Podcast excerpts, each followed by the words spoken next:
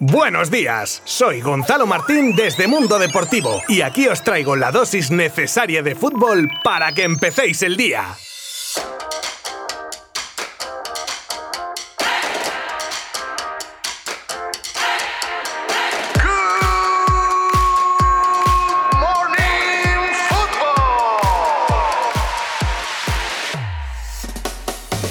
Dan por hecho un acuerdo por dos años entre Ramos y el PSG. Prácticamente un secreto a voces que el medio francés RMC Sport ha sacado como que ya solo quedaría ultimar pequeños flecos para hacer oficial el fichaje del exdefensa del Madrid por el equipo parisino. Dicha información también aporta que Ramos habría rechazado ofertas mayores económicamente de la Premier, pero que su deseo era jugar en el equipo galo y a priori lo hará por las famosas y codiciadas por el defensa dos próximas temporadas. Así que parece que solo queda esperar a que en los próximos días se haga oficial. Mundial.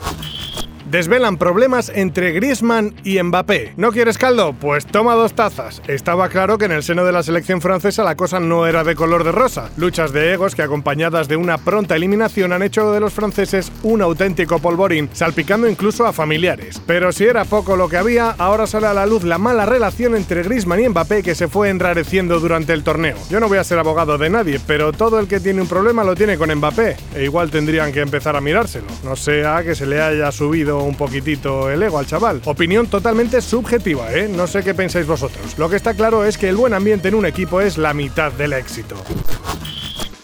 Este viernes se anunciará el nuevo entrenador del Barça femenino. Va a ser una tarea complicada llenar el hueco que deja Luis Cortés y más dejando a un equipo ganador de todo. Pero la vida continúa y el Barça femenino de fútbol necesita capitán de barco y ese podría ser Jonathan Giraldez, el nombre que sonaba con más fuerza hasta ahora. Y medios como Cataluña Radio incluso lo dan ya por hecho. El viernes saldremos de dudas. Declaraciones de Luis Enrique y Laporte en la previa del España-Suiza. Me da la sensación de que cada vez son más cortas las ruedas de prensa del seleccionador, pero no sé si es cosa mía. La mitad de las respuestas es que son súper cortas. A ver, no digo nada, ¿eh? Allá cada cual y si él considera que con esa respuesta se soluciona la pregunta, pues listo. El caso es que mañana se enfrenta la Roja ante Suiza en cuartos y esto es lo más destacado de las palabras del seleccionador sobre el partido, sobre el fallo de Unai el otro día, sobre el estado físico de los jugadores, etc.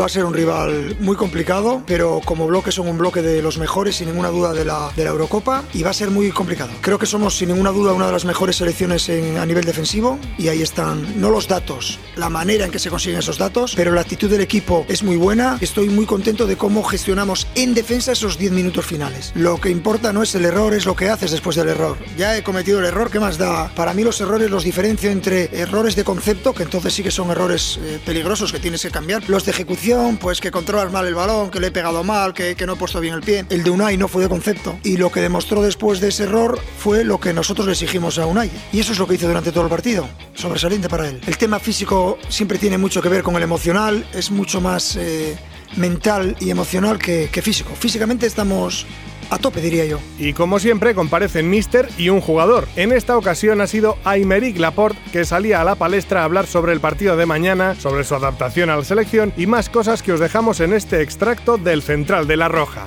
Creo que si metes cinco goles y recibes tres, pasas. Eso es lo más importante en el fútbol. Si metes más goles que encajas, pues pasas. Pero lo más importante en el fútbol es ganar y es lo que hemos hecho. Estoy muy feliz de estar aquí, muy contento de compartir el grupo con esta, esta tropa, estos compañeros que me han acogido muy bien desde el primer minuto y, y estoy muy contento por ello. Eh, nuestro objetivo es el mismo que, que, todo el mundo y creo que es llegar a lo más lejos posible y evidentemente ganar este partido contra Suiza.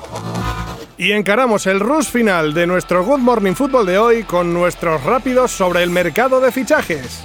Isaac renueva hasta 2026 con la Real y ha firmado su nuevo contrato en Estocolmo, donde se han desplazado a Perriba y Olave dos días después de su eliminación en la Eurocopa. Isaac se incorporará a la disciplina de Zubieta el próximo 26 de julio. Sale a la luz una cláusula en el contrato de Conrad con el Marsella, donde al margen de guardarse el 50% de una futura venta, el club azulgrana también selló con él una opción preferencial de cara a poder recuperarlo por si explota en la League One. El Borussia Dortmund ha anunciado oficialmente a sus accionistas este jueves el traspaso de Jadon Sancho al Manchester United por 85 millones de euros. Por su parte, el club inglés también ha publicado el acuerdo para el fichaje del jugador, sujeto a un examen médico que pasará después de la disputa de la Eurocopa. Parece ser que Kylian Mbappé tiene decidido ya no renovar su contrato con el PSG que finaliza en junio de 2022, aunque su intención es cumplir con esta temporada que le resta y después quedar libre. Así lo asegura L'Equipe. Y terminamos con la noticia de que el Barça y el Leeds United están cerca de sellar un acuerdo por el traspaso paso de Junior Firpo. Los dos clubes admitieron a Mundo Deportivo que las negociaciones están avanzadas y que ya solo dependen de los flecos. Nos escuchamos mañana a ver si puede ser con victoria de la Roja. Un saludo, adiós. Mundo Deportivo te ha ofrecido Good Morning Football, la dosis necesaria de fútbol para comenzar el día.